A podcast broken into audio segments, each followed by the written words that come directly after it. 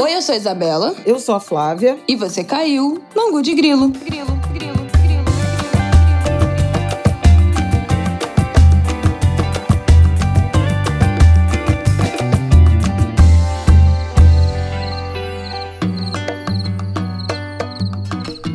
Oi, gente! Boa terça-feira pra você! Ela tá me zoando, me imitando. É, ridícula. Tudo bem, Flávia? Oh, boas terça! Ai, tudo bem. Acabou Mercúrio retrógrado. Gente, Melhorou a vida de um jeito. Juro, juro. Minha internet tá outra desde sábado. Impressionante. Gente, eu, olha, eu não vou nem comentar. Eu não vou nem comentar a minha situação das últimas semanas, mas é isso, queridas. Agora a vida vai dar um giro, um 180 graus e tudo vai melhorar nesse setembro que começou tenebroso. Não tem outra palavra para descrever essas duas primeiras semanas de setembro. Na vida, no Brasil, no país, em tudo. Caos, destruição. Mas estamos aqui, firmes e, firmes e fortes, eu não sei. Não tão firmes, não tão fortes, mas estamos aqui. Melhorando, melhorando. Resistindo, resistindo. Bom, vamos lá. Essa semana eu arrisco dizer que a gente tem pouco assunto. Mas toda vez que eu falo isso, vira um programa gigante. Então, vamos que vamos. No primeiro bloco, a gente vai falar sobre o primeiro dia, né? Os primeiros julgamentos dos envolvidos no 8 de janeiro. Já foram três réus aqui foram acusados de atacar a democracia, tentar um golpe de Estado. Esses três foram condenados, e aí a gente vai comentar um pouco desse julgamento dessa última semana. Vamos falar também sobre uma situação bizonha que eu falei para minha mãe. Eu, por mim, eu passo 20 minutos desse bloco xingando. Xingando, xingando, xingando, xingando, xingando, porque é uma coisa tão bizonha que é a história do projeto que discute proibir o casamento LGBTQIPN+, inacreditável, absolutamente inacreditável. Vamos falar sobre isso. E aí, no último bloco, vamos deixar os pop-ups aí dessa semana. O que, que vai acontecer? Tem mais previsão de chuva na região sul do Brasil. Um calorão absurdo previsto para os próximos dias, calores em níveis preocupantes. E o que mais a gente angariar aí para os alertas para essa próxima semana. Então, vamos que vamos. Bom, vamos começar então com o nosso glorioso julgamento dos acusados, né, que participaram do ataque do 8 de janeiro, aquele fatídico domingo na República. E aí nessa última semana, o STF começou a julgar esses réus que, que estavam aguardando julgamento. Então, três já foram condenados: Aécio Lúcio Costa, Tiago de Assis e Matheus Lima Lázaro. O Aécio e o Matheus pegaram 17 anos de prisão, cada um, e o Tiago 14 anos. Todo, quase todos né, os ministros seguiram o voto do Alexandre de Moraes, ele mesmo, The One and Only, Xandão, exceto Nunes Marques e André Mendonça, que não consideraram o crime de golpe de Estado, mas foram vencidos. Os crimes a que eles foram. Depois eu vou falar dos outros votos, porque o, o ministro Barroso não concordou com a abolição do Estado Democrático e o Cristiano Zanin, que votou pelo, pela condenação nos cinco crimes, discordou da dosimetria. Enfim, é meio ridículo. O Alexandre de Moraes deu 17 anos e ele deu 15, mas concordou com todas as, as teses, né? Do relator, que foi o Alexandre de Moraes. E o revisor foi o Nunes Marques. Então é interessante também analisar sob essa ótica. E aí, quais foram os cinco crimes? Acho importante a gente enumerar: associação criminosa, abolição violenta do Estado Democrático de Direito, tentativa de golpe de Estado, dano qualificado pela violência grave ameaça contra o patrimônio da União, deterioração de patrimônio tombado. Então, acho que autoexplicativo, né? não tem nada que a gente precise muito explicar dentro desses crimes, é o que já estava sendo comentado. O patrimônio da União e patrimônio tombado tem a ver com a quebradeira total né, dos objetos doados por outros países, de objetos históricos que tinham em Planalto no STF, tentativa de golpe de Estado quando uma pessoa tenta depor por meio de violência ou grave ameaça o governo legitimamente construído. E aí tem essa discussão, né, que eu acho que a gente pode até começar por aí, de que aquelas pessoas não estavam dando de fato um golpe. Elas estavam criando, criando o clima de confusão, de instabilidade e de ataque para fazer com que, né, na ideia delas, isso inclusive tem os vídeos, tem os, as gravações, né, de um desses que já foi condenado, tem as gravações que ele mandou para esposa grávida, que estava grávida, falando de tem que ver os militares mesmo, a gente está aqui para criar confusão para os militares virem e dar o golpe. Então, a, a ideia era criar essa instabilidade para que um golpe acontecesse como consequência. Mas aí tem gente que não concorda com essa condenação também pelo crime de tentativa de golpe de Estado, porque não seriam eles diretamente a dar o golpe. O que achamos disso, Flavel? Bom, deixa eu fazer um. dar dois passinhos para trás antes da gente falar propriamente desse, desse debate, que foi o melhor debate jurídico. Foi um momento assim de mais qualidade. Eu confesso que eu gosto muito de ver esses, essas transmissões. Nossa Senhora. Da, da TV Justiça. Sorte. Não, gosto mesmo assuntos de interesse da sociedade. Os ministros têm é, feito votos e usado linguagem, quem acompanha isso há muito tempo, né?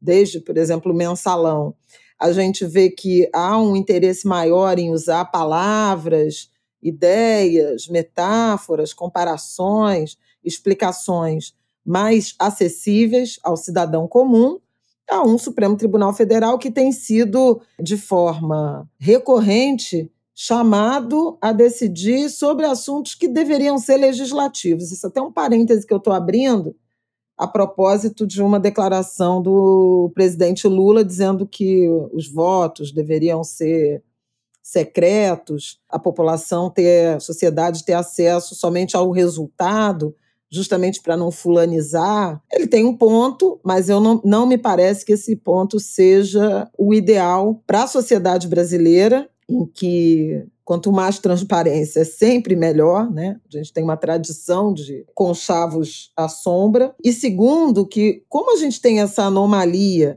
de um Congresso Nacional que não legisla e um Supremo Tribunal Federal que é levado a fazer interpretações da Constituição sobre assuntos que não estão cobertos pelo arcabouço legal, quanto mais transparência, melhor. Então, não me parece é, correto. Tudo isso para dizer que eu gosto de acompanhar os debates e esse ponto específico sobre abolição e abolição do Estado Democrático e golpe de Estado foi de fato o debate jurídico mais interessante de um julgamento que a gente já esperava que trouxesse uma resposta muito dura do Supremo Tribunal Federal em relação ao que culminou no dia 8 de, de janeiro, com a tentativa de invasão e destruição, né? Tentativa não, com a invasão uhum. e destruição das sedes é, dos três poderes na esplanada, mas que não foi só isso, que não foi um caso isolado. E é importante pensar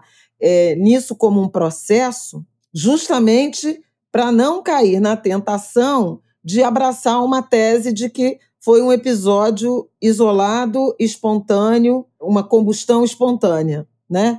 Uma vez que estava todo mundo ali para protestar legitimamente e alguém começou a marchar na direção eh, de um dos poderes, acho que primeiro a Câmara, né? O primeiro Supremo, Palácio do Planalto foi o último. E aí a multidão descontrolada avançou dando naquele resultado. Não foi isso. Né? Não foi isso, porque ao longo dos quatro anos de mandato de, de Bolsonaro, nós vimos num crescendo ataques às autoridades eleitorais, ao Supremo Tribunal Federal, ao sistema eleitoral, essas que se intensificaram no ano anterior e no ano eleitoral. É, o primeiro ano do Bolsonaro, quem tem essa memória, vai lembrar que foi também de muitos ataques ao Congresso Nacional. Isso só cessou a partir de uma desse pacto que pôs o, o Centrão, Ciro Nogueira, entre outros, no governo, no ministério e deu no orçamento secreto. Então, houve desde sempre um ambiente de incitação e de ataques persistentes às instituições democráticas e às autoridades, em particular o Judiciário e o Tribunal Superior Eleitoral. Então, dizer que aquilo foi um, uma situação isolada, atípica e espontânea do 8 de janeiro não é verdadeiro, é, a meu ver, e os ministros tiveram, a maioria teve de fato esse entendimento. Sete ministros votaram com Alexandre de Moraes, né, integralmente. E três fizeram pequenas divergências. Na verdade, seis ministros votaram integralmente com Alexandre de Moraes. O Zanin teve uma divergência na dosimetria, mas votou pela condenação nos cinco crimes. E os ministros Barroso, Mendonça e Nunes Marques é que fizeram algumas divergências. Antes de falar do, do voto propriamente, eu queria lembrar o seguinte: até aqui, tem 1.435 denunciados, tornados réus, né, acusados de crimes como executores, autores ou executores do 8 de janeiro. Estamos ainda avançando, vou até dizer lentamente, na direção dos financiadores, uhum. na direção dos incitadores, dos organizadores, dos mentores intelectuais, né? E isso precisa ser também finalizado para a gente não ficar no território que é típico do Brasil, pune o bagrinho e anistia o resto. Né? O Brasil tem uma tradição de anistia, o que seria totalmente indesejável. E nesses núcleos de financiadores, tem empresários, pode ser que tenha políticos, tem militares, né, dos incitadores, nos organizadores, nos mentores intelectuais, tem militares e tem, certamente, Jair Bolsonaro. Então, esse é um ponto. Vão a julgamento 232 e na semana passada foram uh, condenados os três primeiros. É provável que os restantes tenham seu julgamento feito em plenário virtual. O Supremo já deu essa demonstração de qual vai ser a linha, e essa linha deve alcançar os outros réus. Pois é, mas aí eu tenho uma dúvida. Não vai ser esse julgamento para todos esses mais de mil réus, né? Não, então. Aí o 1113 estão por 120 dias, desde mais ou menos final do mês passado, com os processos suspensos num acordo que o Ministério Público Federal fez com Alexandre de Moraes, o relator, para que se façam acordos de não persecução penal. O que, que, é isso? Eles, esses 1.113, eles estão acusados de crimes de médio potencial ofensivo. E aí eles não iriam a julgamento, mas confessariam o crime, não teriam prisão decretada, eles teriam de ser acusados e admitirem crimes com penas inferiores a quatro anos, haveria a extinção da pena de prisão e algumas cautelares, condições a serem cumpridas. Algum serviço comunitário. Isso é uma medida, de certa forma, até bem-vinda do ponto de vista de quem prega o abolicionismo penal. Não vai botar mais mil e tantas pessoas no, na prisão se eles cometeram crimes, uhum. chamar assim, de leves, mas o que o Ministério Público chama de médio potencial ofensivo. São até o fim do ano deve haver alguma notícia em relação a isso. Parece que cerca de 90 ou 100 já procuraram o Ministério Público para fazer esse acordo, que prevê, volto a dizer, admitir o crime, confessar o crime. E aí você tem alguns atenuantes. Se no final desse processo, desses 120 dias, os 1.113, na leitura do, do Ministério Público, fizerem esse acordo, você fica realmente com os 232. Se houver algum tipo de resistência ao acordo, aí eles poderão ir a julgamento também. Mas essa é a situação atual, porque a gente pensa assim, mas eles não prenderam mais de mil, por que, que são 232 que vão ser julgados? É por isso. Tá nesse momento, essas pessoas estão com os processos suspensos. Aí vamos ao julgamento propriamente. Então a gente vai ter notícia sobre isso. A primeira coisa que me chamou a atenção no, no julgamento foi a própria marcação tão rápida do julgamento. Porque eu acho até que eu comentei aqui no Angu de Grilo que o ministro Barroso vai assumir a presidência do STF, né, no lugar da Rosa Weber, da ministra Rosa Weber, em outubro, ela que se aposenta, uhum. e aí tem uhum. todo o debate sobre quem vai substituir a, a Rosa Weber, agora o Flávio Dino, ministro da Justiça, começa a aparecer também na, na Bolsa de Apostas, já aparece homem, né? E a expectativa era de que o julgamento dos golpistas fosse o grande feito da gestão de Barroso. Não significa que não será, mas a ministra Rosa Weber é, demonstrou uma disposição de acelerar isso e marcar o julgamento, como foi na semana passada, dos quatro primeiros. Então, isso também é um indicativo de que ela, que estava na presidência da corte, no momento dos atos, o quanto ela também considerou que era importante o Supremo levar adiante rapidamente e dar esse sinal inequívoco de prejuízo para quem é, ousar pensar, mais, pensar novamente em atentar contra a democracia. Uhum. Acho isso assim super importante e muitos juristas, especialistas, ex-ministros do Supremo chamaram atenção para esse caráter pedagógico dessa primeira leva de julgamentos e das penas severas.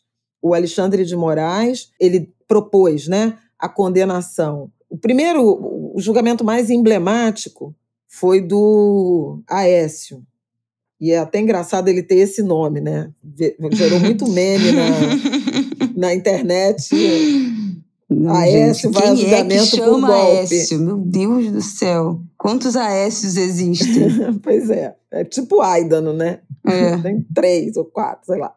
Enfim, o julgamento do Aécio foi o que mais mobilizou, teve transmissão ao vivo e tudo mais. E o Alexandre de Moraes não só condenou pelos cinco crimes que você já mencionou, abolição do Estado Democrático, golpe de Estado, uhum. dano qualificado, deterioração de patrimônio tombado, associação criminosa, como determinou também um dano moral coletivo, material coletivo, de 30 milhões de reais a serem rateados, que, são, eh, que é mais ou menos o valor estimado dos prejuízos causados, e a serem rateados por todos os condenados. Então, eles ainda vão também participar dessa, digamos assim, vaquinha, né? Para repor aos cofres públicos os prejuízos causados. Então, foi bem severo e o total da, da pena é, imposta pelo Alexandre de Moraes e depois confirmada pelo plenário é de 17 anos de prisão, 15 anos e meio em regime de reclusão, então regime fechado, um ano e meio em detenção, eu acho que é isso. Detenção é o semiaberto ou aberto. Então, 15 anos de cana, 15 anos e meio de cana para o Aécio, o segundo, eu acho que o Tiago, né? Eu fiquei muito passada, eu achei muito. Quer dizer, não tô falando que eu achei demais, mas é eu não esperava que realmente fossem ser tantos anos de, de condenação. Eu não sei se é. a gente já está muito acostumado, sei lá, com a impunidade, né? Nesses últimos anos foi, foram tantos movimentos golpistas que a gente viu que nada aconteceu. Acho que eu não esperava que, de fato, essas mil e tantas pessoas que foram presas naquele momento fossem virar réus, que fossem de fato ser indiciados, que fossem de fato passar por um julgamento e muito menos que fossem ser condenadas a 17 anos. Eu fiquei muito impressionada, assim, com esse desfecho e principalmente de saber que, né, sei lá, é só o começo. Porque quando a gente viu, viu essas pessoas presas, né, aqueles galpões em que foi todo mundo levado de ônibus para aquela primeira triagem, galpões enormes e tal, ainda, né, naquele oito de noite, nove, especialmente dia nove, né, de janeiro, nos dias seguintes, eu falei, ah, isso aí vão liberar. A gente pensa que, ah, vai liberar todo mundo, vai ficar preso ninguém né? E tinha até outro dia, tinha, ainda tinha gente presa desde janeiro. Não, então eu acho tem. que foi um desfecho muito inesperado, assim. Esses, esses condenados estão presos. O AES estava preso, continuará preso. Acompanhou de, é, da prisão. Né? Então, o primeiro ponto é esse, né, do Alexandre de Moraes ter pedido a condenação, ter imposto penas é, pesadas, inclusive é, na questão pecuniária, na questão financeira de reposição do, dos prejuízos e o Supremo ter votado em bloco, né, com validando essa interpretação do relator. Votaram com ele integralmente Edson Fachin, Luiz Fux, Gilmar Mendes, Carmen Lúcia, Dias Toffoli, Rosa Weber. O ministro Zanin votou pelos cinco crimes, mas é, estabeleceu 15 anos de pena, 13 anos e meio em regime fechado. Quer dizer, praticamente mesma coisa, né?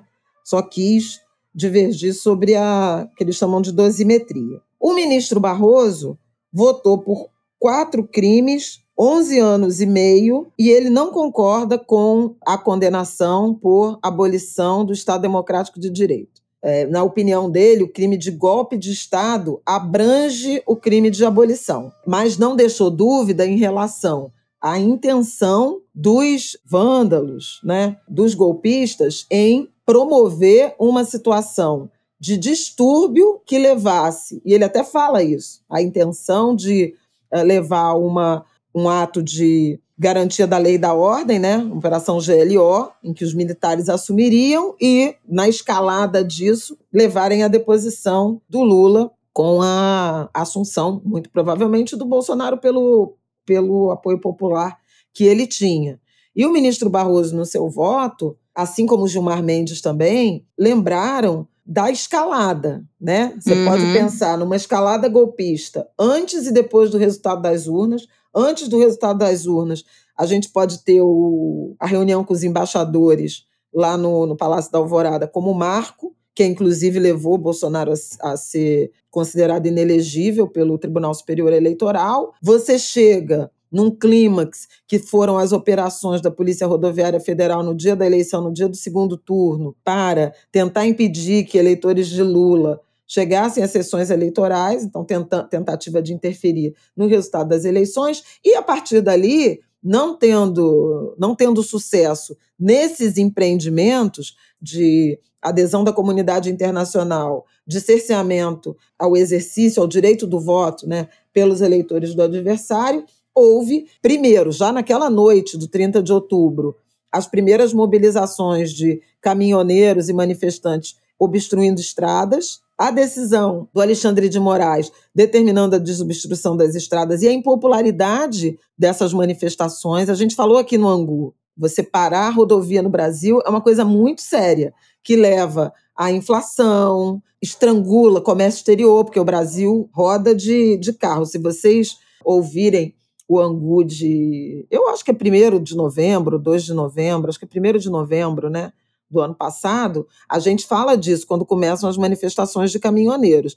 E uhum. elas, a partir daí, migraram para os arredores dos quartéis. Aí, no dia da diplomação, a tentativa de invasão da sede da Polícia Federal e aqueles ônibus incendiados em Brasília, que já era uma tentativa de perturbação da ordem. Depois, tentativa também de explosão de um caminhão de combustível nos arredores Gente, do aeroporto de Brasília na véspera de Natal, que, que deu errado, mas uhum. que foi planejada Sim. e gestada em acampamentos do quartel-general do Exército lá em Brasília.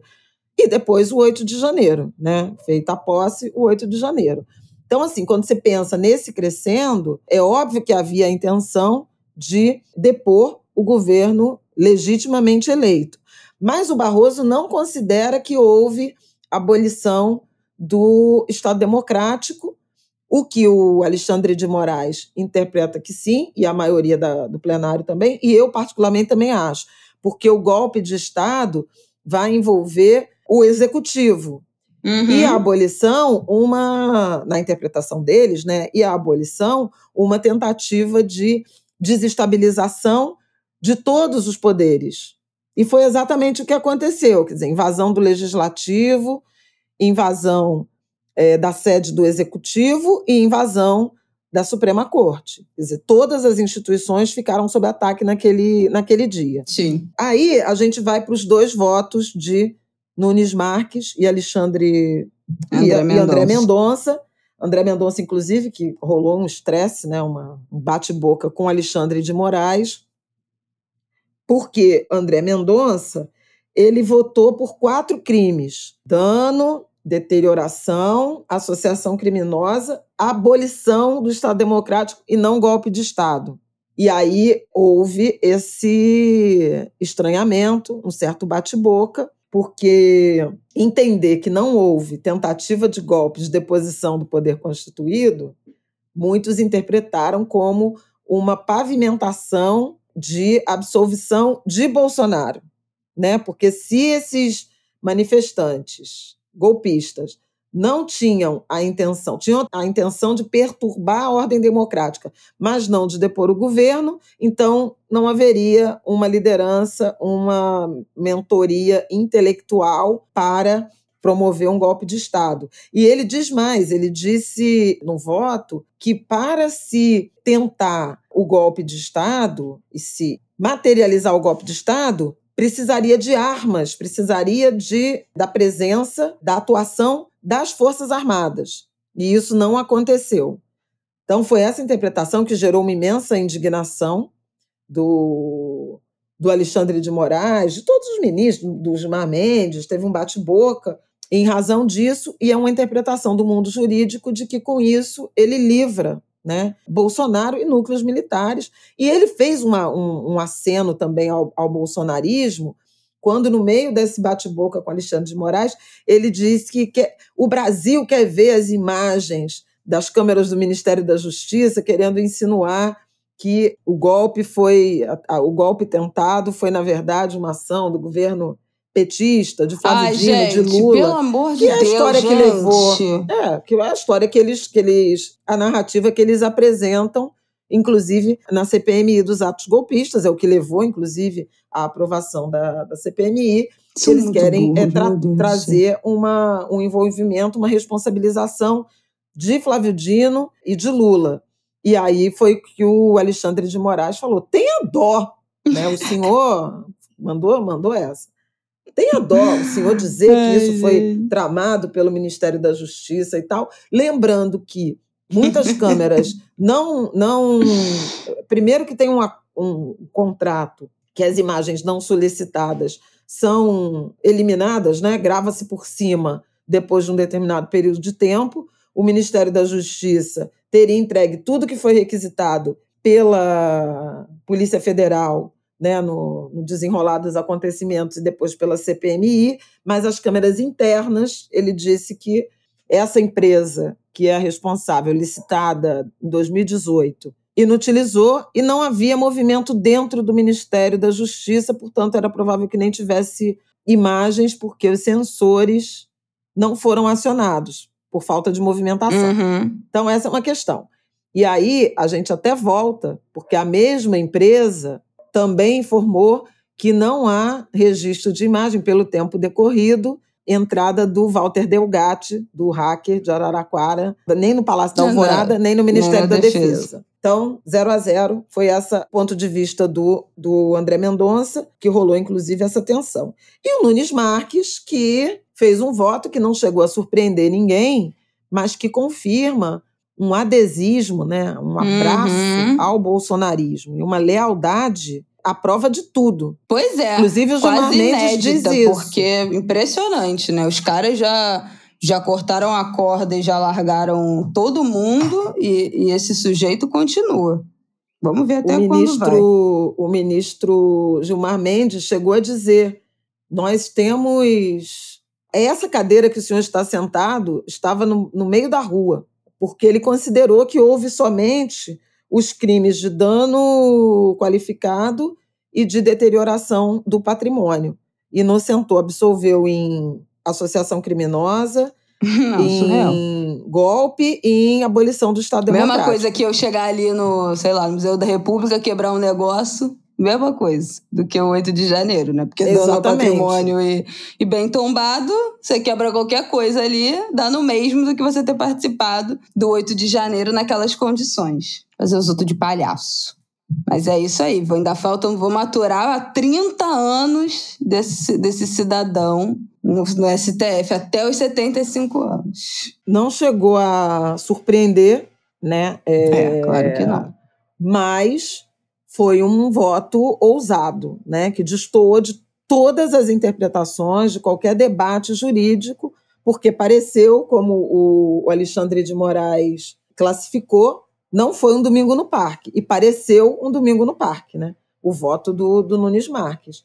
Tipo, fomos ali, a gente estava, a multidão perdeu o controle, e quebrou uns negócios, mas não tinha nenhum. mas suave, tranquilo. Suave, tranquilo. Mais ou menos isso. A outra coisa que eu acho legal da gente também chamar a atenção, para terminar esse, esse comentário, foi a questão que foi apresentada pelo, principalmente pelo advogado do Aécio, né, do primeiro réu, Sebastião Coelho, que é um, um desembargador aposentado e que foi lá fazer ataques ao, ao Supremo, né, disse que o Supremo, vocês ministros são odiados, usou boa parte do tempo que deveria ser dedicado à defesa do, do próprio cliente, falar que estava sendo alvo de intimidação e de perseguição, mas ele chamou atenção para a impossibilidade de individualização das responsabilidades criminais. E aí o Alexandre de Moraes deu uma aula sobre isso, porque os processos foram individualizados,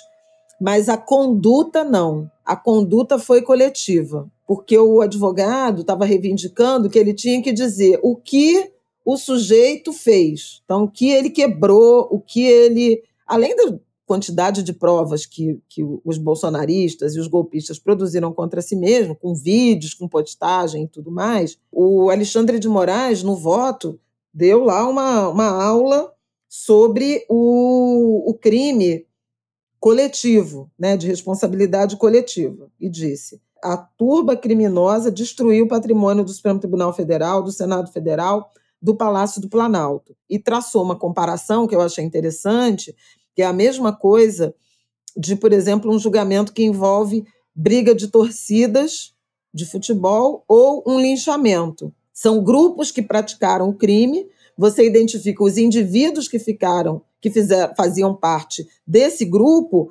mas não individualiza a conduta, individualiza a participação e o processo, a defesa de cada um é individual, mas a conduta, segundo ele, desse grupo, dessa turba, ela foi coletiva, com dolo, com dolo, né, que eles falam, com a intenção de destruir o que destruíram, com a intenção de derrubar o, o governo, de produzir essa instabilidade, e a Procuradoria-Geral da República tinha descrito isso muito bem nos casos. A mesma coisa disse o Alexandre de Moraes, num caso de linchamento. Todos os que participaram de um linchamento são homicidas.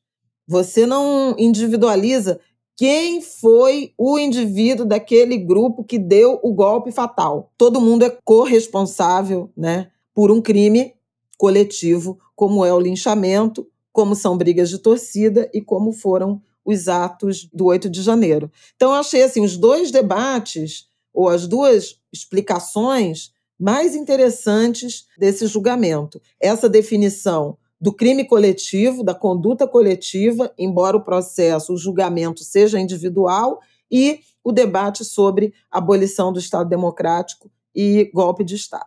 Espero que vocês tenham gostado. Gente, acho que deu para dar um bom panorama, né? Acho que a gente não vai nem entrar naquele quais, quais, quais daqueles advogados. Pelo amor de Deus. Aquela gente cafona, aquela gente sem noção. Ah, isso aí eu não vou, porque aí a gente com um objetivo político. Eu não dá. vou realmente entrar nisso. Não dá. Sabe? Porque foi constrangedor, constrangedor. inclusive desrespeitoso, né, com os clientes. Muito porque Muito. você poderia levar argumentos e havia debates jurídicos. Eles foram lá falar mal do Supremo. Teve uma advogada que falou: Ah, meu sonho, ser ministra, chorou. E aí o Alexandre de Moraes não deu nem bom dia para os advogados. Assim, negócio completamente surreal. O outro confundiu o, o príncipe de Ma o Maquiavel com o pequeno príncipe. príncipe. Virou é, meme. Que justifica os meios. E aí depois o povo tava falando, gente, no, no livro, de fato, O Príncipe do Maquiavel, não tem nenhum momento esse negócio, não é, não é disso. O filho fica meio. É assim, o cara fala: olha, gente, eu, eu, vocês gostam que eu fale que é uma gente de quinta categoria, porque assim, é, não tenho que não tenho que falar desse povo, assim, uma coisa constrangedora, uma coisa bizonha. E assim, né? E eu também concordo com você que os, os clientes também são patéticos, né? Também, também é uma gente de quinta, mas até uma gente de quinta merece um, uma equipe, né? uma defesa, uma argumentação minimamente qualificada surreal. A advogada que também perdeu o prazo, ainda tomou um, um, uma chamada do Alexandre de Moraes, uma coisa muito absurda, muito de quinta. Inacreditável, assim. Foi, parecia, parecia esquete de, de humor, de mau gosto aquela gente naquela Não, situação. Constrangedor. Constrangedor. E é uma vergonha, uma vergonha para as escolas de direito, uma vergonha para a OAB, como é que. Enfim. Mas falas né, e participações absolutamente políticas. Inclusive, o desembargador, o desembargador aposentado, Sebastião Reis Coelho, ele já tinha sido candidato anos atrás, ele saiu e voltou, uma história qualquer. O, o Otávio Guedes apurou isso. E o advogado do segundo réu, que eu acho que foi o Tiago, condenado a 14 anos, Tiago Matar, o Alexandre de Moraes fez uma fala muito dura, né? Dizendo que foi para o Google, foi produzir conteúdo, usar o, a tribuna para fazer proselitismo político e provavelmente se candidatar nas eleições do ano que vem. Então, assim, ficou feio, né? Ficou feio, inclusive, para a categoria. Mas, enfim, eu não vou me alongar nisso, não, porque eu acho que a gente tem um debate muito mais rico e os memes já estão aí para quem quiser ainda se divertir com essa participação dos advogados. Sim. Bom, então vamos para o nosso próximo bloco. Acho que já deu, conseguimos dar uma, não foi nem uma resumida, né, mas dar a tônica aí dessa, desse julgamento. nem um pouco resumida. Nem um pouco mas entender qual é o caminho, o que que foi, quais foram as divergências, o que que, qual foi a tônica do, do julgamento e qual o caminho aí que será seguido para os próximos os próximos réus a serem julgados. Acho que foi o grande o grande ficou de exemplo, né, para tudo que, que vem por aí. Então, falemos disso. Vamos para o nosso próximo bloco para a gente falar de algo ainda mais absurdo, que é esse projeto aí de proibir o casamento LGBTQI APN+, que a, a sigla só aumenta e aqui falaremos todas as letras. Vamos que vamos falar disso. Bom, Sinceramente, é inacreditável. Quero começar dizendo que é inacreditável que a gente esteja hoje, terça-feira, 19 de setembro de 2023, voltando de novo neste assunto. Que já está, né? Que já é garantido, que já é de que já deveria ser assunto superado. Na semana passada, já está tá rolando esse assunto de novo, né? desse projeto na Comissão de Previdência e Assistência Social da Câmara, o projeto, uma tentativa de projeto de lei para proibir o casamento homoafetivo. Surreal, na semana passada, esse projeto, esse relatório foi apresentado sobre esse assunto inacreditável. Foi apresentado pelo deputado Pastor Eurico, do PL de Pernambuco. Olha, gente, meu Deus do céu. Que coisa deprimente e realmente estão tentando argumentar que a decisão do STF né, de 2011, aquele entendimento do Supremo Tribunal Federal que permitiu o casamento homoafetivo, a justificativa desse projeto, né, do pastor Eurico, é que o STF usurpou a competência do Congresso Nacional de decidir né, por essa questão e que essa decisão teria se pautado em propósitos ideológicos. Gente, é inacreditável. Inacreditável, inacreditável. Para isso virar lei, esse texto deveria passaria por outras comissões e também pelo plenário né, da Câmara, do Senado. Então, assim, chances remotas disso acontecer e ainda assim poderia ser barrado pelo STF por ser inconstitucional. Mas eu acho que, primeiramente, é deprimente que a gente ainda esteja voltando nesse assunto. É deprimente que isso ainda tenha espaço para discussão né, dentro da, da Câmara dos Deputados. E tá aí um bom exemplo que a gente já tinha falado aqui no ângulo de grilo, né, que ah, a gente tirou o Bolsonaro nas eleições, né, que a gente falou isso, que o, o tamanho dos efeitos desse dessa crescente conservadora, conservador sempre teve, né? gente que não apoiava, que é contra o casamento homoafetivo entre pessoas LGBTs, sempre teve, não é nenhuma novidade. Mas a quantidade de espaço, de holofote, de poder que essa gente ganhou nos últimos anos para falar dos seus preconceitos livremente, né, para atuar politicamente contra essas populações, essas pessoas, inacreditável. E esses efeitos serão sentidos, esse crescimento da, do conforto dessas pessoas ainda terá, será sentido por bastante tempo. Então, quando a gente falou lá atrás, né, em 2018, ah, qualquer coisa que as pessoas falavam, não, se der errado a gente tira ele na próxima eleição. Né? O máximo que pode acontecer é ser um governo ruim e aí no próximo é só não reeleger ele, de fato. Não, não foi reeleito. Mas as consequências para o debate, para a opinião pública do crescimento dessas opiniões que não são só conservadoras, mas que são criminosas, são muito maiores, né? Não foram possíveis serem, de serem revertidas em uma nova eleição. Então isso para mim, assim, esse assunto é deprimente, é criminoso, é muito triste, é de perder a, a fé na humanidade, sinceramente, que a gente tenha que estar tá voltando nesse, nesse debate.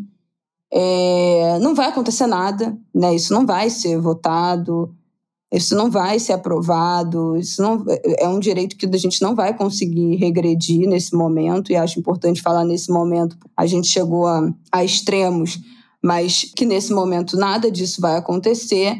Mas ainda assim, só disso voltar para a pauta, só dessa população é, LGBTQIAPN+, ver de novo esse assunto voltando, de novo temer pelos seus direitos estarem na corda bamba ou serem ameaçados, é muito triste. A gente lembra que na na véspera né, da, da posse, naquele momento entre a eleição do, do Bolsonaro e a posse, a quantidade de casais LGBTs que casaram com medo de que esse direito fosse revogado nos anos seguintes.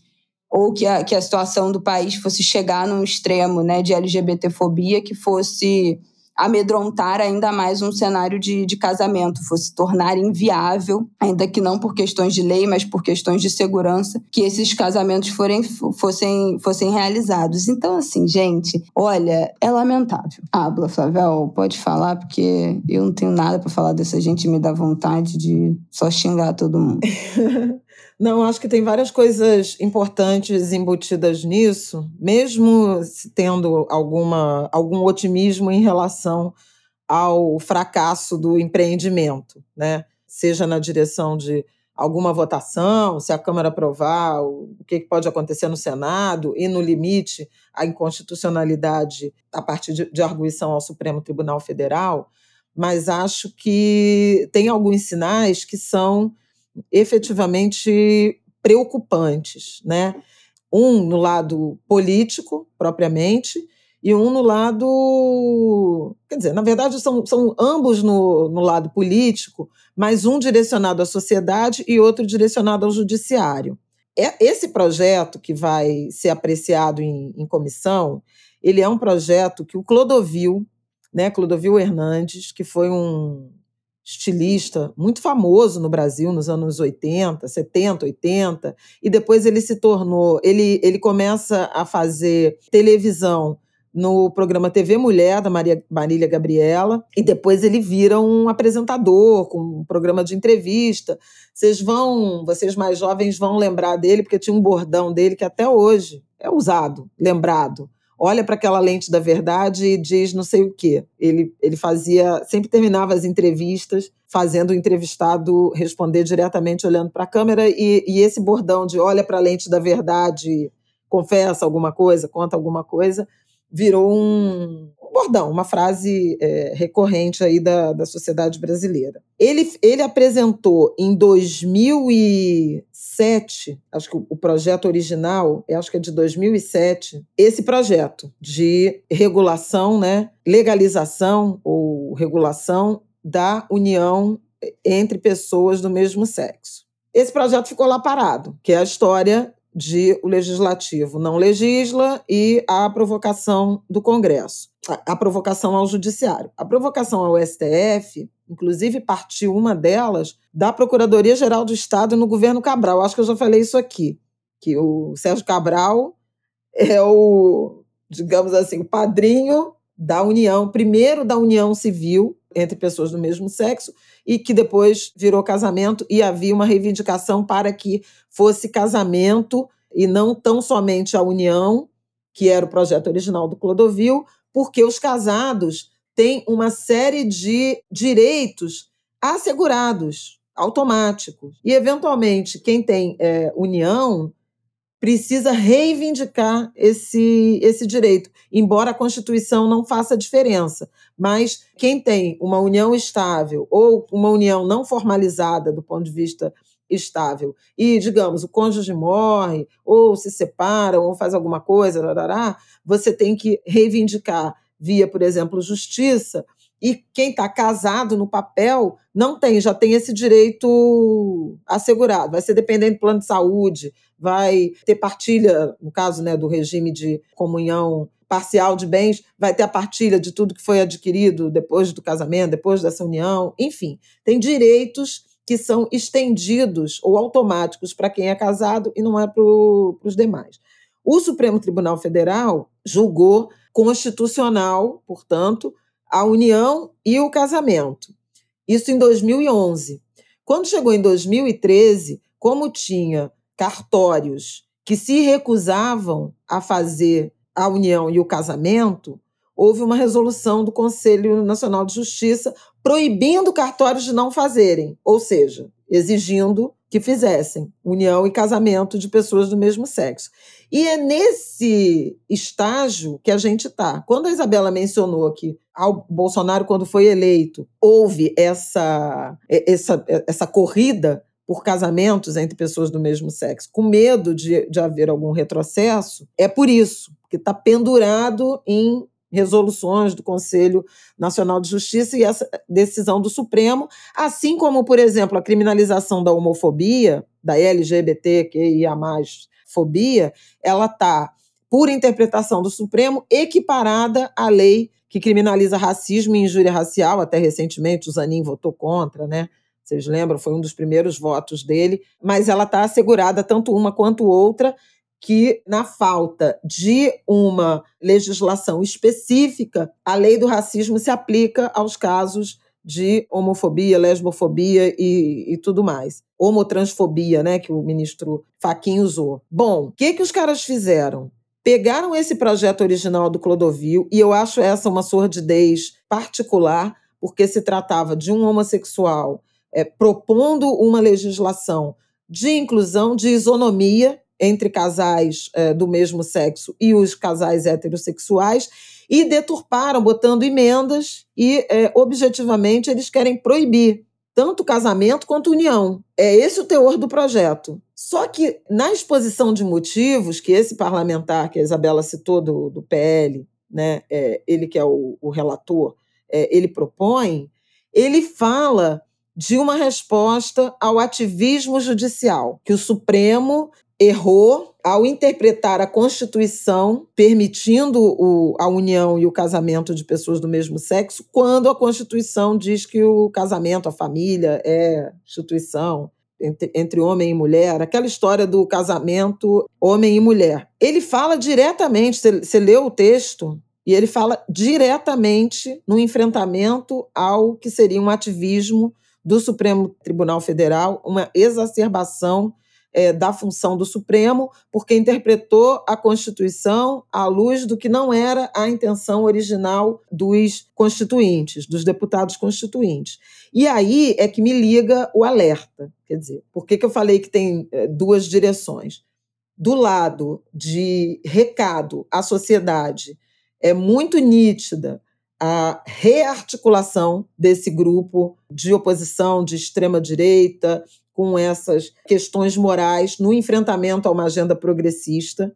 Então, eles se reaglutinaram e isso pode é, aparecer em projetos de lei, em desengavetamento de projetos, é, em propostas parlamentares na direção de manter essa, essa polarização e esse tensionamento entre os grupos mais reacionários e progressistas em relação a direitos fundamentais, a direitos civis, e, ao mesmo tempo, de enfrentamento de recados ao Supremo desses grupos que, tais quais os advogados que a gente comentou no, no bloco anterior, se apresentam ou apresentam ou, a, ou, atacam o Supremo na direção desse ativismo político. Aliás, é, outro debate que apareceu no julgamento é, dos golpistas, principalmente no do, do, primeiro acusado, o Aécio, que eu acabei esquecendo de comentar, mas que cabe aqui, foi justamente a argumentação de que o Supremo não era o foro competente para julgar os atos golpistas e a suspeição de Alexandre de Moraes.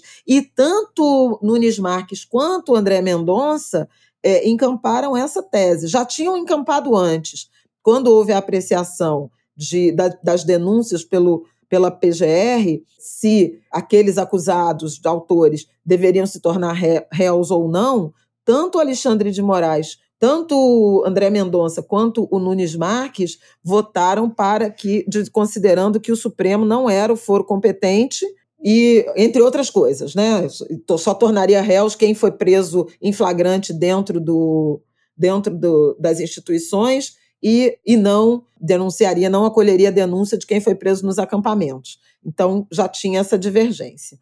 E para comprovar isso que eu estou dizendo, que não são vozes da minha cabeça, mas que é, o projeto de proibição do casamento entre pessoas do mesmo sexo se insere num, numa intenção maior, é, na semana passada o Congresso aprovou, a, a Câmara dos Deputados aprovou uma mini reforma política que entre várias medidas absolutamente absurdas, né, lei da ficha limpa, mudança na lei da ficha limpa, mudança no, no cumprimento da pena de inelegibilidade, uso da verba de campanha direcionadas a campanhas femininas também em, em campanha compartilhada com homens, flexibilização de prestação de contas, doação por Pix, ainda mal regulamentado, e isso pode ser uma brecha para um caixa 2 ou algum tipo de até retomada de financiamento empresarial, né, pra, das campanhas eles votaram um destaque do mesmo PL, veja que é o partido do Bolsonaro, a proibição das candidaturas coletivas, que são aquelas bancadas que permitiram nos últimos anos a entrada de grupos minoritários, né, ou minorias, maiorias minorizadas no, na representação parlamentar.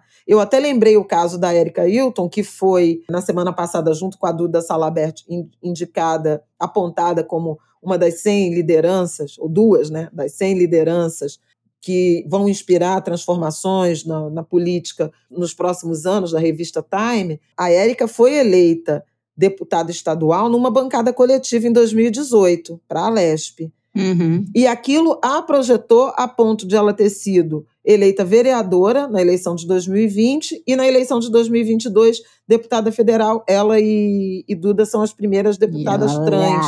Né? E ela, mulher trans e, e, negra, tornada deputada, eleita deputada federal no país. Então, eles votaram esse destaque do PL proibindo as bancadas coletivas e havia autorização, as candidaturas coletivas, e havia autorização para isso numa resolução do Tribunal Superior Eleitoral. E o relator diz o seguinte: é para o TSE entender que ele não legisla, que ele não decide, que o que a lei diz é que a eleição, a escolha é nominal, então você não vota, isso é uma fraude, você votar numa pessoa que leva um coletivo quando a gente sabe que as bancadas coletivas, elas são, as candidaturas coletivas, são formas efetivamente de você transformar a política, aumentar o acesso e estimular a diversidade. Sim. Mas quando eles fazem isso, fazendo referência ao TSE, você vê nitidamente essa construção de uma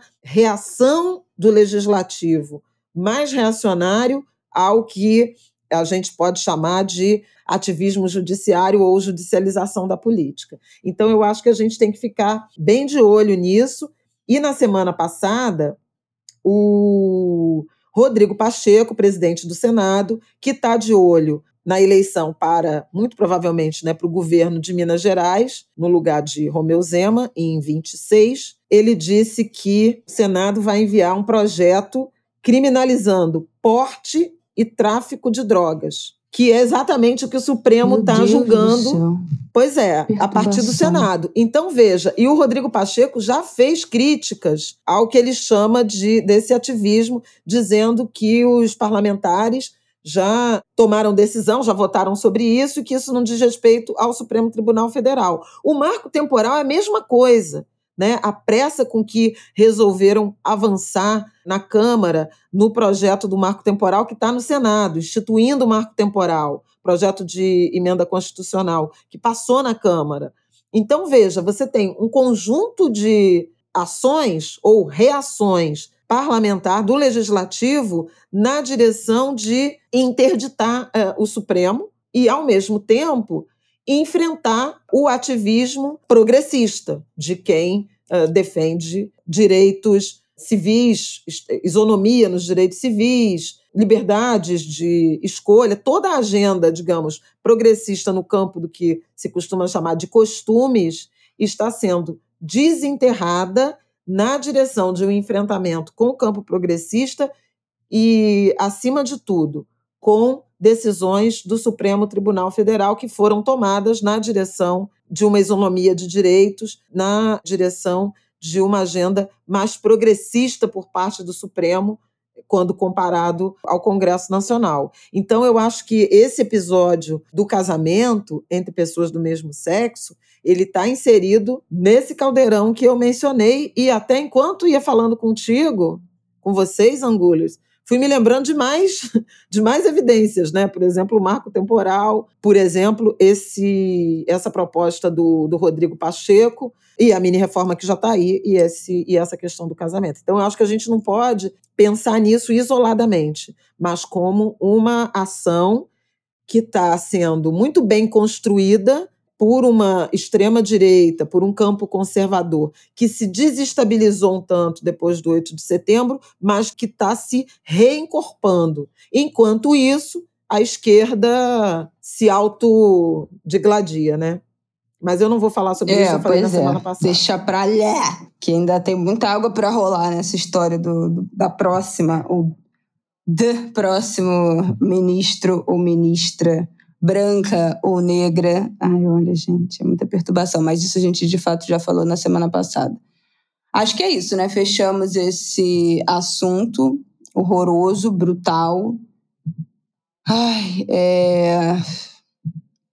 Esqueci até a palavra que eu ia falar, não era nem deprimente, não, era desolador, lembrei, desolador, que é a volta desse quais, quais, quais e em relação a casamento homoafetivo, né, LGBT, é muito triste, gente. Sinceramente, é desolador que a gente esteja de novo vivendo esse momento e posso imaginar o quanto a população LGBTQIAPN+, sente esse baque e essa agressão, né, que é ter a sua vida, a sua, a sua relação, a sua família atingida, criminalizada, né, quase dessa forma. Teve até um boato de que se isso fosse aprovado, se passasse os casamentos anteriores seriam todos invalidados, né, é, o, que, enfim, que não é verdade, mas que gera, né, esse tensionamento permanente, assim como acho que a população LGBT, as mulheres, a população negra se sente o tempo todo em estado de vigilância né? A qualquer momento, a gente já falou disso aqui.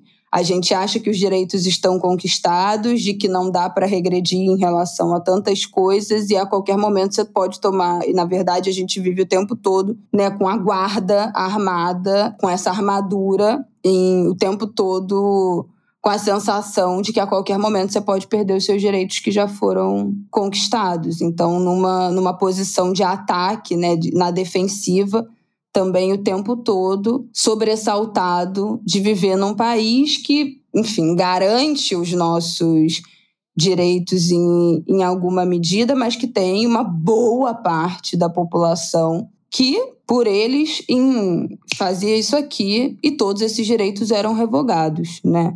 De existência de população que garantam a existência e o bem viver de populações negras, população LGBT, das mulheres, então a gente vive sob ataque mesmo o tempo todo. E é muito triste quando essa, esses discursos ganham essa, esse tamanho e essa voz. mas. Tem uma. Nisso que você está falando, né, do retrocesso, tem um princípio jurídico chamado efeito cliquet nos direitos humanos. Efeito cliquet vem do. Quem me ensinou isso foi o Guilherme Pena, Ministério Público Federal, Efeito... promotor. Efeito cliquet. Ele vem do alpinismo. Hum. Cliquet é o momento em que o alpinista não tem mais como recuar. Tipo, tem um, um momento na escalada que não dá para voltar, você só pode subir. E isso se tornou um. ajuda a definir no, nos direitos humanos exatamente a ideia de que direito não pode retroceder, você só pode avançar na proteção aos indivíduos. É também conhecido como o princípio da vedação do retrocesso. E isso, por exemplo, é facilmente explicado assim: não pode amanhã um deputado apresentar um projeto para restituir a escravidão, entendeu? A gente não tem esse nível de fragilidade. No entanto, há debates que são travados a partir daí. O meu entendimento é o mesmo. Não tem como retroceder nesses direitos. E no episódio de 2018, quando começam os casamentos, eu até escrevi uma coluna falando disso e falando, inclusive, desse efeito cliquê, dizendo o seguinte: que a gente não pode Tomara, tomara que ali em 2018, naquele momento, tantos e tantos casais que realmente encontraram seus pares puderam se casar, mas a gente não pode, como sociedade, imaginar que essas pessoas estarão sozinhas, uma vez que. E se você não encontrou seu grande amor até dezembro de 2018, aí você não você não vai mais casar porque o direito vai retroceder, e aí até falava sobre isso. Então, assim, só que é um debate, porque os caras estão falando que não é isso que a Constituição diz, que o Supremo está invadindo atribuição é, legislativa, e aí você tem essa queda de braço.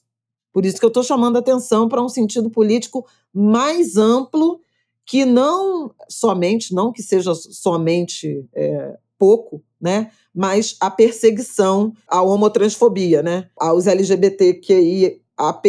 Isso está acontecendo não, não só no mesmo. Brasil, esse avanço né, na tentativa de cercear direitos, de criminalizar é, a homossexualidade. Nos Estados Unidos, tem vários estados aplicando legislação de perseguição à comunidade LGBTQIA.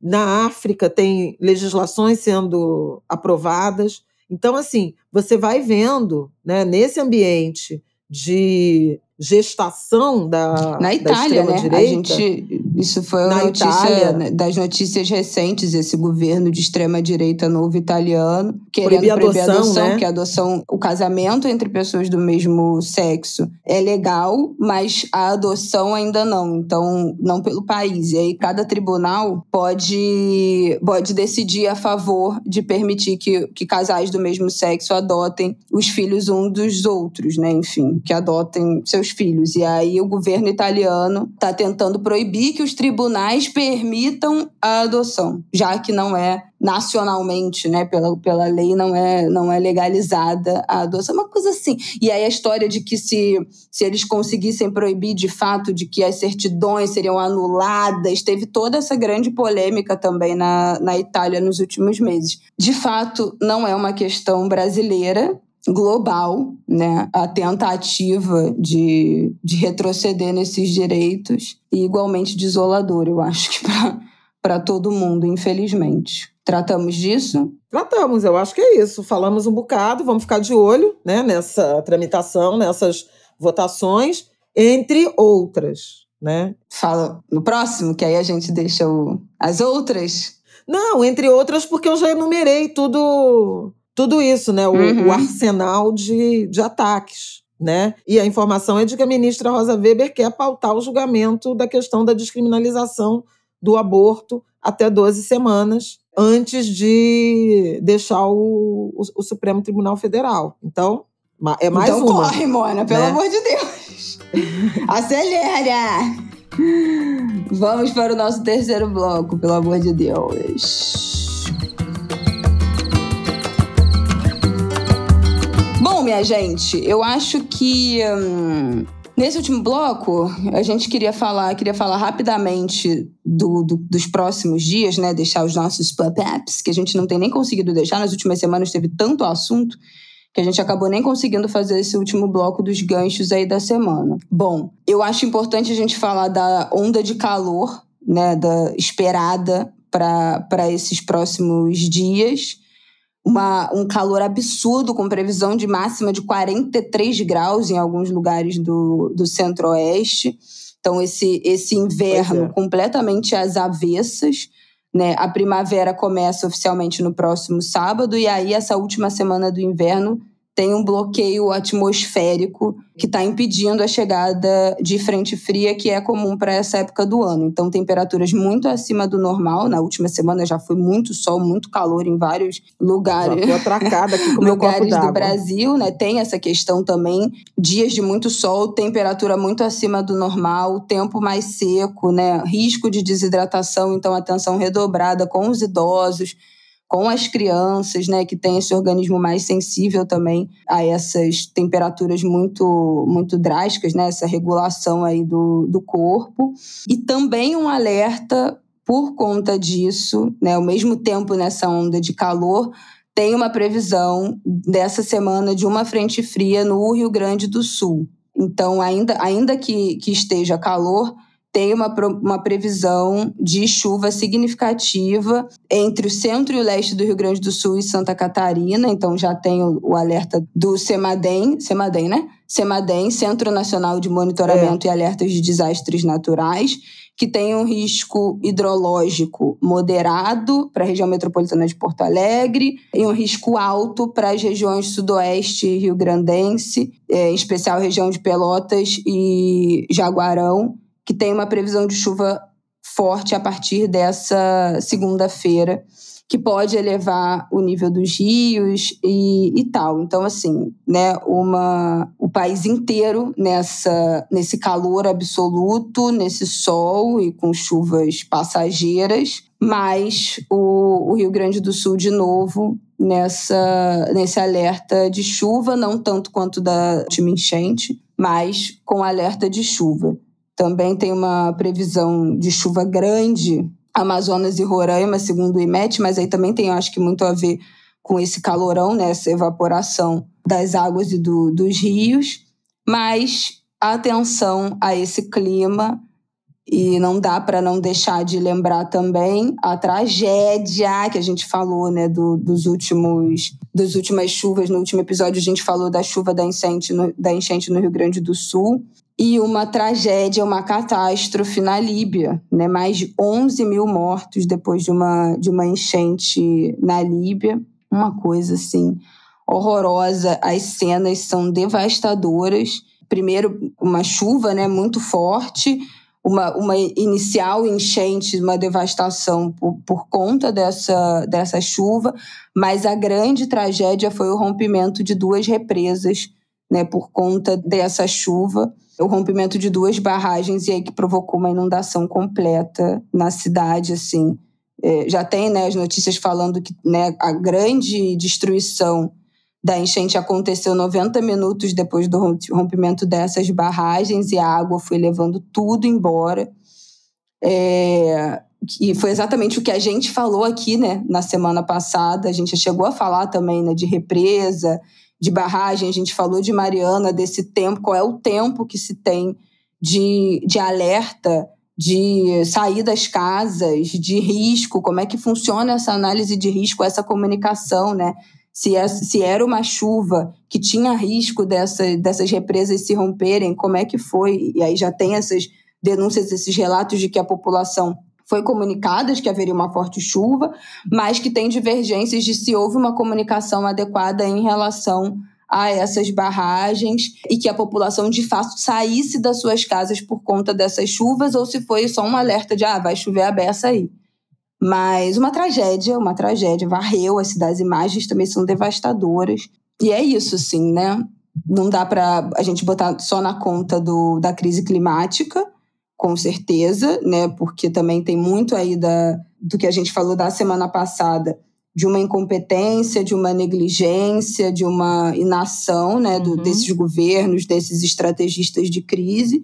Mas o fato é que a gente está vivendo uma, um transtorno, uma mudança climática verdadeira que faz com que né, essas mudanças de volume de chuva, de pressão atmosférica, de frente fria, é, de calor, e de, frequências, de né? frio, né? né? Então um calor completamente atípico para essa época do ano. Então muito, muito diferente dos padrões que a gente estava acostumado. E no caso desse ano, noticiado. A gente né, foi avisado que o El Ninho causaria esse calor extremo em momentos que era para sentir frio, uma chuva muito forte, uma seca muito forte em regiões específicas. Então, como estando, estamos lidando com isso? E isso com efeitos até outono seja, do ano que vem.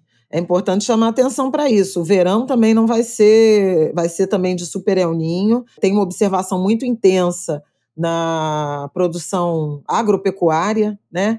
Porque em tese o, o El Ninho é um, especialmente no centro-oeste e mesmo em áreas do, do, sul, fora do Rio Grande do Sul, ela ele favorece, é um fenômeno que favorece a lavoura, porque traz chuva mais cedo. Mas na intensidade destrutiva e na frequência que está acontecendo, por exemplo, no Rio Grande do Sul, é uma tragédia. Eles divulgaram na semana passada o primeiro levantamento né, de, dos efeitos daquela tempestade né, com, com ciclone, e 29 mil animais morreram. Teve muita destruição de, de lavoura de fumo.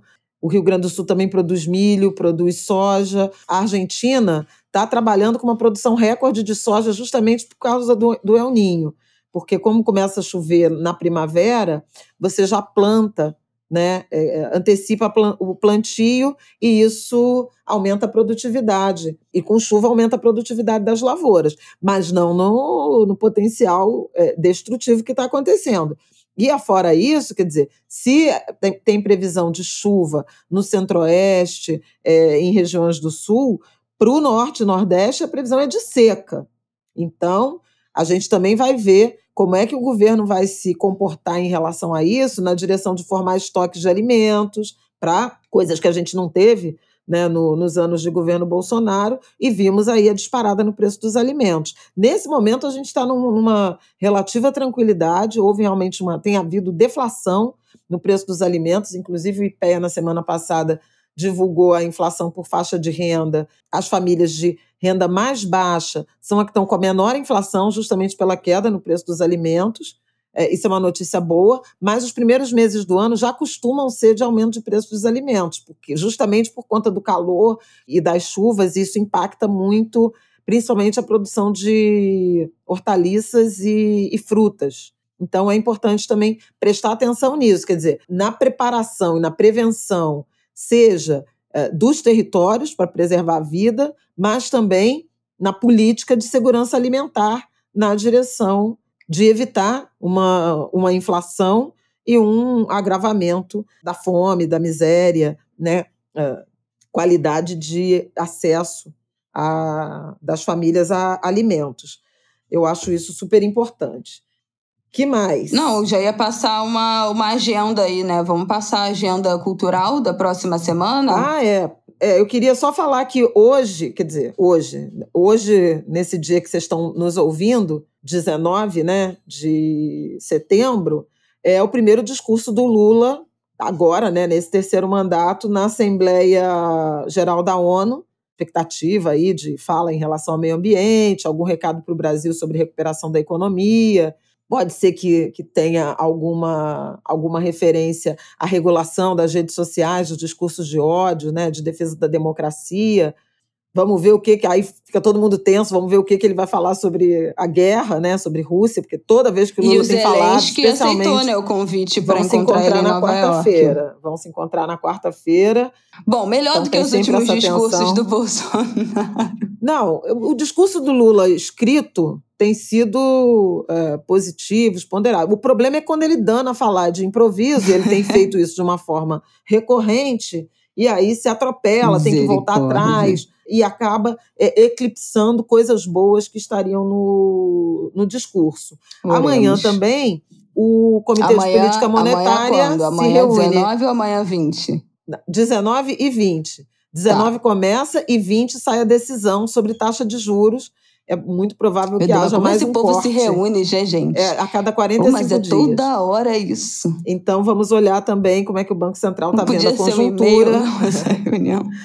Desde a última reunião houve uma deu uma piorada, né? O dólar subiu um tanto, o petróleo subiu muito, o que Ai, impacta a Deus gasolina. faltava. Então vamos vamos acompanhar, estaremos, vamos estar acompanhando, como dizem os, os operadores de, de call center.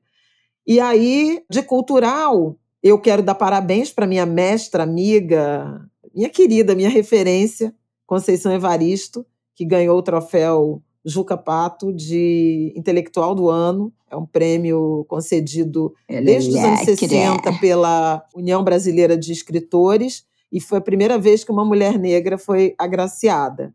E é muito interessante que a Conceição tenha sido agraciada neste ano especificamente, em que a gente volta a debater representatividade de gênero e raça tão intensamente a partir do debate sobre o Supremo Tribunal Federal, a vaga de Rosa Weber.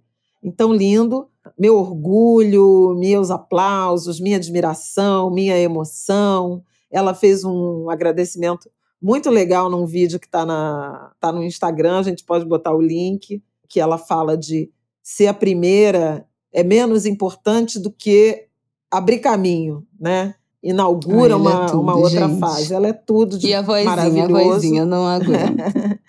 E Hum. hoje, aí segunda-feira, 18, está fazendo um mês do assassinato de mãe Bernadette. A gente sabe pouco, sabe da prisão de três suspeitos, nomes não foram revelados e tampouco o mandante. Então, eu acho importante também a gente sublinhar essa, essa lacuna, né? Uhum. Enfim, é um crime absolutamente inaceitável, com carga político, política, de opressão às comunidades quilombolas, aos- às lideranças, né, aos defensores de direitos humanos, eu acho que vale a pena. E domingo eu estarei no Festival Literário e Cultural do Baixada Fluminense, FLIC BF, Flick BR. que é lá no Parque Natural do Parque de, de Jericinó, é, ali no, na Baixada, e a Conceição. Eu vou estar domingo de manhã numa mesa sobre, na verdade, a convite da Selminha, numa mesa sobre beija-flor como patrimônio cultural. Mas a Conceição Evaristo vai estar no domingo 24 às 15 horas. Eu acho imperdível. Tem que ir, gente. E começa Nessa terça. nesta terça, 19. Tem uma 19 vastíssima 24. programação. é, Vamos botar um oficinas, palestras, é, shows, vai ter fundo de quintal. Eu acho que vai ser muito bacana, gente. Alô, Baixada Fluminense. Pois é. Temos eu muitos orgulhos da é- Baixada Fluminense. Pois é. Então, vale a pena. Festival Literário na Baixada. Vocês que frequentam a FLUP, as festas literárias nas escolas de samba, Frei Portela, Mangueira fez esse ano. Exatamente na Baixada, com grandes nomes, com grandes escritores, com grandes possibilidades. Eu acho que vale super a pena passar por lá. Tem um outro convite também que acabou de chegar no meu e-mail, que é a Camille Viola, que é autora, que a gente já falou dela aqui, autora do livro do Jorge Benjor, que a gente citou aqui quando a gente falou do, do podcast do Projeto Querino. Ela é autora do livro África Brasil, Um Dia Jorge Ben Voou para Toda a Gente Ver. Vai dar um curso nesta quarta, dia 20, e na próxima quarta, dia 27, no Alfa Bar e Cultura, aqui na Rua do Mercado, no centro. Ela vai dar um curso sobre Jorge Ben, sobre o, o livro, né? Enfim. Falaram que o show dele, inclusive, no Koala, nesse último domingo, foi uma coisa assim, magnânima, histórico, que ele chorou no final, se, se emocionou com o show Ai, que a gente. produção teve que dar 10 minutos a mais para ele encerrar o show, que foi uma coisa assim, um transe coletivo, apoteótico. E Camille vai estar dando esse Mas curso eu, eu nessa quarta, referido dia é verdade, 20. dou fé. O show do Jorge na Benjor, gente, é próxima- coisas que você tem que fazer antes de morrer. É ir a um show do Jorge Benjor. É um negócio, é um negócio é, alucinante, alucinante. Ele vai num crescendo. Quando você vê, você tá pulando três metros de altura, assim. É um negócio absurdo. É muito, muito, muito, muito, muito, muito bom. Pois é. E aí vai ter o curso da Camille nesta quarta e na próxima quarta, 20 e 27, de 5 da tarde às 7 da noite, no Alfa Baricultura, que é um bar maravilhoso na Rua do Mercado, vale muito a pena. Tem vários outros cursos rolando, vou deixar aqui no descritivo do nosso episódio também o Instagram do Alfa, porque tem outros cursos acontecendo lá. Ainda tem vaga para esse da Camille, corre lá no Instagram dela também, vou deixar aqui que tem o link da bio no link dela lá, da bio dela no Instagram, tem o link de inscrição. Aliás, o Alfa, né, é que é antigo, é, é, a volta né, da, da Alfarab, com a Cândida, tem uma programação linda, né? Afora comida, afora é, o serviço de restaurante, mas é, cursos, rodas de conversa, o Simas está com uma programação é, permanente lá vale, pô, vale super a pena. Quem está no Rio, ou quem não é do Rio e vem ao Rio eh, a turismo, por alguma coisa, dá sempre uma olhada na, na programação. Vale que super. tem muita coisa valendo muito a pena. Vale super. Então é isso, gente. Acho que passamos a programação. Eu estarei no próximo sábado no Festival Clube de Criação em São Paulo, encontro aí de publicitários, agências. Estarei numa mesa às três e meia da tarde sobre falando de podcast. Deixa eu falar aqui, né? Vou vender meu peixe aqui. Deixa eu falar qual é a programação da minha mesa. A mesa O Futuro do Podcast, dia 23, às 3h30. É no Memorial da América Latina, em São Paulo. A mesa, quem vai ter nessa mesa? Vamos lá. Bárbara Rubira, da Rádio Novelo, Bárbara Zamberlan, do Spotify, eu, Benedita Casé, PCD Pod, adoro Benedita. É um podcast muito importante que ela está fazendo, tem no YouTube e tem no, no Spotify também, que é sobre pessoas com deficiência, entrevistando pessoas com deficiência, a Benedita e o Pedro França. Mesa mediada pelo Rodrigo Tigre, autor do podcast SA. Então, estarei lá no festival. Quem estiver por São Paulo, quem for participar, me dá um oi. Vamos nos encontrar. E é isso, né, Flávia? É isso. Então. Tá bom, né? Até terça que vem, Angulers, queridos amados. Boa semana, bom final de semana. Bebam bastante líquido. Use protetor solar, cuidado com esse solzão, hidrate-se cuide das crianças, cuide dos velhos, cuide de todo mundo. E atenção nesse calorão e com as chuvas também. E terça que vem a gente tá de volta. É isso, galera. E terça que vem já é semana de Cosme e Damião. Ah, é. Isso aí. Ainda tem isso. Ainda vamos ensacar os doces no próximo final de semana. Doces comprados. Quem ainda não comprou o doce, corre que vai ficar tudo lotado no final de semana. Vocês vão deixar pra última hora. Um beijo. Valeu, beijão.